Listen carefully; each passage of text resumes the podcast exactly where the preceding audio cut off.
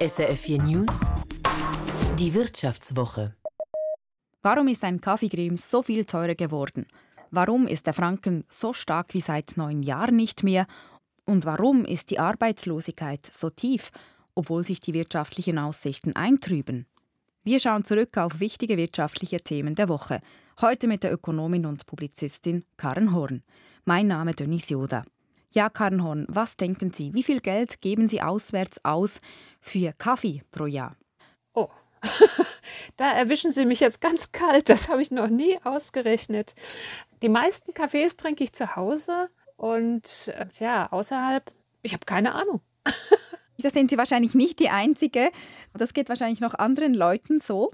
Also auf jeden Fall dürften Sie dieses Jahr mehr bezahlen für einen Kaffee auswärts. In der Schweiz ist nämlich der Kaffee auswärts deutlich teurer geworden. Ein Kaffee Creme kostet dieses Jahr in der Schweiz durchschnittlich 4 Franken 69, also 10 Rappen mehr als letztes Jahr. Das ist der höchste Anstieg in 10 Jahren. Woran liegt denn das? Ja, das ist eine gute Frage und ganz sicher sagen kann ich das nicht und ich fürchte auch, das kann keiner so ganz genau.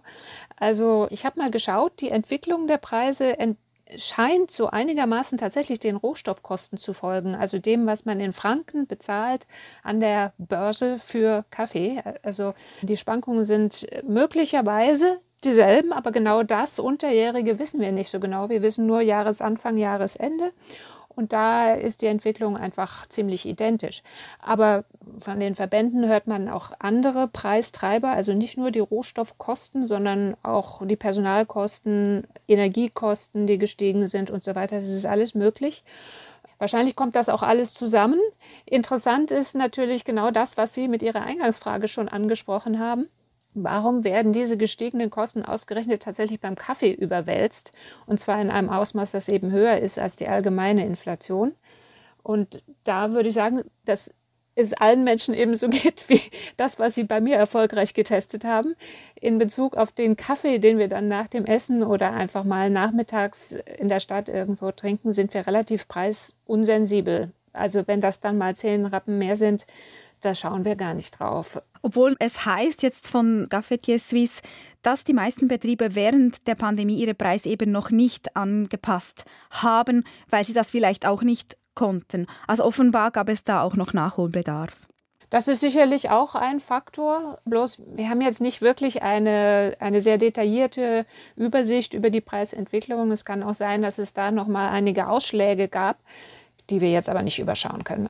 Am teuersten ist ein Kaffeecreme ja in Zürich. Dort kostet der durchschnittlich sogar 4,69 Franken.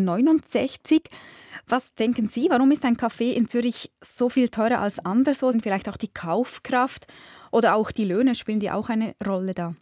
Ja, genau. Je nachdem, wie ähm, so das übliche Einkommensniveau ist, umso so eher kann man sich auch mal einen etwas teureren Kaffee leisten. Ich glaube einfach, die, die Preisempfindlichkeit ist nicht so groß und da wird das, wird das einfach genutzt. Und ansonsten, ja, die anderen Faktoren, die werden nicht sehr viel anders sein, also zumindest was die Rohstoffkosten angeht und was die Energiekosten angeht. Was man vielleicht noch sagen kann, ist, dass die Personalkosten in der Stadt vielleicht höher sind auf, als auf dem Land, wo ähm, die Restaurants oder, oder Beizen, wo ein Kaffee ausgeschenkt wird, einfach kleiner sind und wo man nicht so viel Personal überhaupt hat. Aber das ist, das ist dann wirklich eine sehr individuelle Geschichte. Und sicher auch die höheren Mieten jetzt für ein Lokal in Zürich als vielleicht irgendwo auf dem Land. Ja, ganz gewiss. Ja, und nächstes Jahr dürften die Preise für einen Kaffee erneut steigen. Woran könnte das liegen? Ist das auch wieder der Inflation geschuldet? Das wird zumindest prognostiziert so.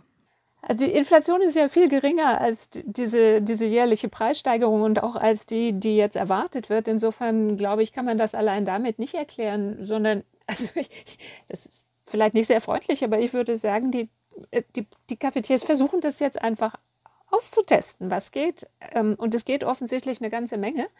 Ähm, wenn, wenn die Kunden so preisunsensibel sind, dann kann es sich auch lohnen, zu versuchen, die allgemeine Preissteigerung, die man auch in anderen Sparten und mit anderen Produkten hat, quer zu subventionieren durch das, was man eben über die Kaffees reinbekommen kann, wo der Kunde gar nicht auf den Preis schaut. Also das, das ist durchaus auch denkbar, wäre auch verständlich und auch legitim.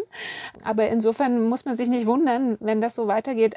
auch für den Fall, dass die Rohstoffentwicklung sich nicht so stark wiederentwickelt, also dass der Kaffee an den Börsen nicht weiter so teuer wird.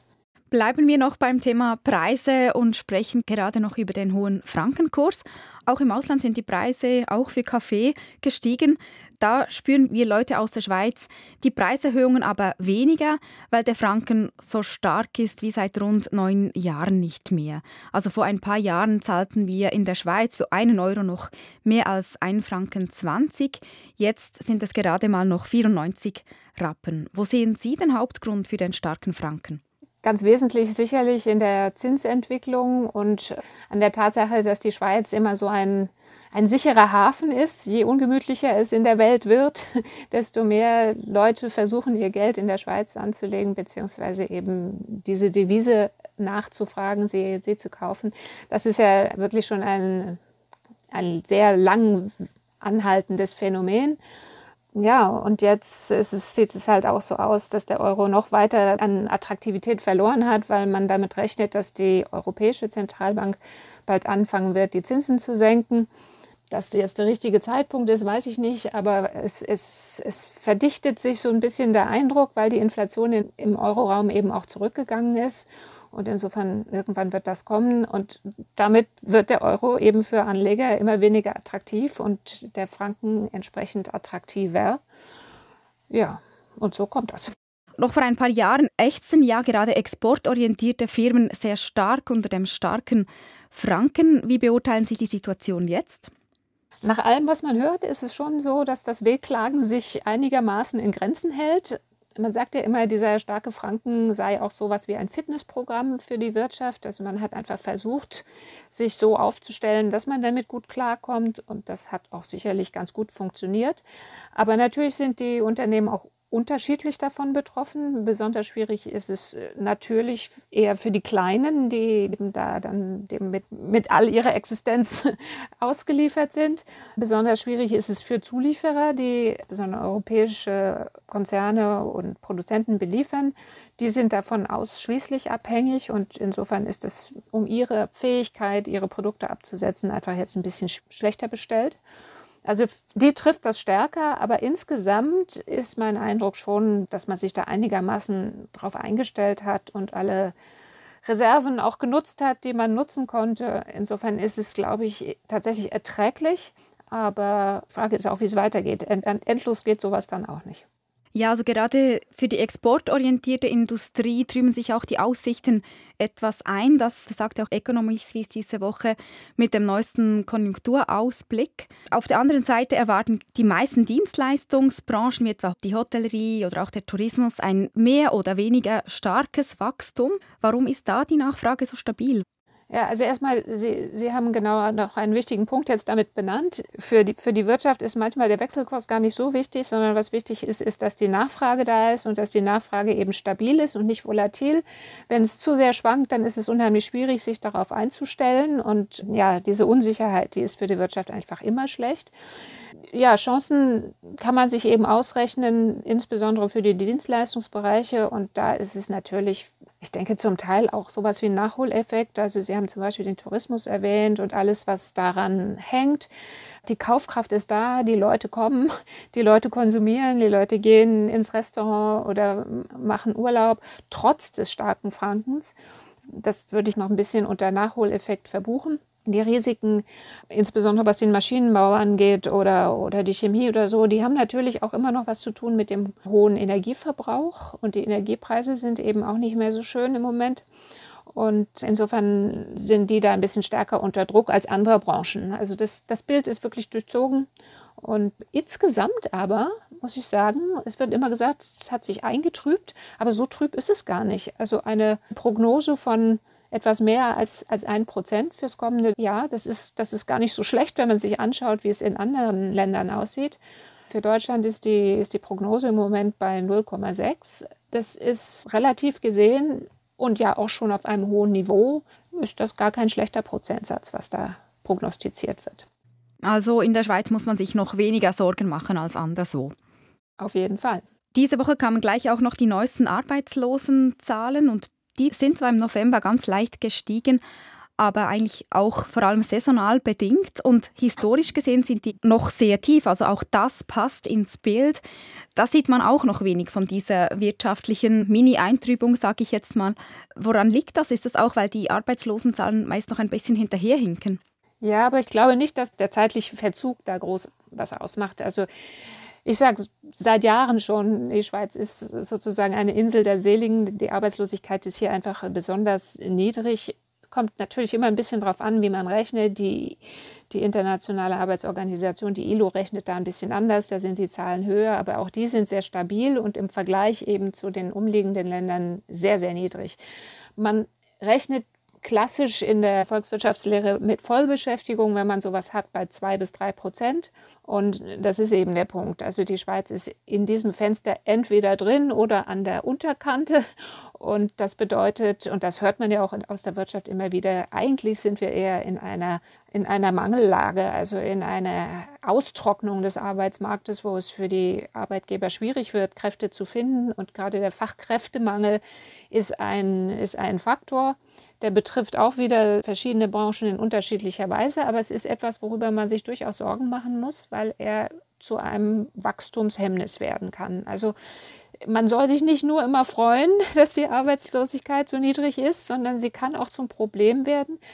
Arbeitslosigkeit ist nie null, weil es sowas gibt wie Fluktuation, weil es sowas gibt wie, also man spricht immer von dieser Sucharbeitslosigkeit, eben weil Leute ihre Stelle wechseln wollen, nochmal was Neues machen wollen oder so.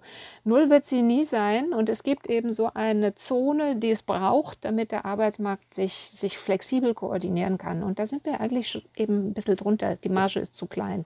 Und rechnen Sie denn damit, dass das auch jetzt nächstes Jahr so bleibt, obwohl jetzt sich die Aussichten doch zumindest ein bisschen verschlechtert haben, was das Wirtschaftswachstum angeht? Ja, das hängt genau davon ab, wie man diesen jetzigen Zustand wertet. Wenn man, wenn man sagt, das Umfeld trübt sich ein bisschen ein, die Nachfrage ist zwar nicht sehr volatil, aber sie ist äh, vom, gerade im Ausland ein wenig geschwächt, dann kann man damit rechnen, dass eben auch die Kapazitäten in der Schweiz nicht mehr so voll ausgelastet werden, wie es im Moment der Fall ist. Und das könnte bedeuten tatsächlich vielleicht, dass, dass die Arbeitslosigkeit ein bisschen zunimmt. Aber das muss gesamtwirtschaftlich nicht so schlecht sein. Das, das ist eben mein Punkt. Die, die Frage ist, ob man damit nicht ja, die Beweglichkeit der Arbeitskräfte dorthin, wo sie wirklich gebraucht werden, ähm, ob man sie damit nicht vielleicht sogar fördert, nat auf natürliche Weise. Und dann ist es durchaus nicht nicht was Schlechtes. Also, dass sich der Fachkräftemangel sogar ein bisschen reduzieren könnte, verstehe ich Sie richtig? Genau, das ist der Punkt. Okay, sprechen wir noch über ein anderes Thema, Karnhorn. Die Schweizer Hotellerie kann auf einen Rekordsommer zurückblicken mit 23,9 Millionen Logiernächten, also mit fast 24 Millionen Logiernächten. Wie kam es zu diesem Rekord? Ja, das ist, äh, das ist sehr erfreulich, dass der Sommer so war. Und ähm, jetzt bis zum Jahresende kommt es ein bisschen, glaube ich, auf den Schnee drauf an. Vielleicht wird sich das dann auch für das ganze Jahr bewahrheiten, dass es, dass es sowas wie einen Re Rekord gibt. Ja, es ist wahrscheinlich sowas wie ein Nachholeffekt nach der Pandemie. Man hat gesehen, es sind wieder wesentlich viel mehr Ausländer gekommen und das interessanterweise tatsächlich trotz des starken Frankens. Die Leute wollen einfach mal wieder in die Alpen und kommen gern in die Schweiz. Und auf der anderen Seite sind es aber weniger Schweizer. Und auch das ist für mich so Pandemie-Nachholeffekt typisch, weil das bedeutet auch die Schweizer, die ja in den Pandemiejahren relativ treu ihrer eigenen Heimat waren im Urlaub, die wollen jetzt auch mal wieder reisen und reisen ins Ausland mehr. Und äh, wiederum, die haben es gut mit dem starken Franken, da ist es im Ausland überall spottbillig. Aber in, im Saldo sind es eben die Ausländer, die die Sache jetzt rausreißen. Und wie das weitergeht, wird man, wird man sehen müssen, ob ähm, so, so ein Nachholeffekt kann auch dann wieder abflachen. Aber erstmal ist es erfreulich, dass man dieses Pandemie-Loch überwunden hat. Und es könnte ja auch immer noch mehr Nachholeffekte geben, gerade vielleicht bei Gästen zum Beispiel aus China, die noch nicht so stark ins Ausland reisen konnten, wie sie das eigentlich wollten. Das ist richtig. Bei denen ist die Aktivität noch tatsächlich reduziert und vielleicht ähm, kommt da auch noch was nach. Und man muss, man muss auch sonst sehen, ich glaube, dass gerade die Reisebranche sehr stark oder sehr sensibel ist gegenüber den weltpolitischen Entwicklungen und davon wird das sicherlich auch geprägt sein. Also noch sehr offen, was die Zukunft angeht. Vielen Dank für das Gespräch. Ich danke Ihnen. Das war Karen Horn, gehört in der Wirtschaftswoche auf SRF 4 News. Die Wirtschaftswoche gibt es auch als Podcast oder auch online zum Nachhören srf.ch-audio.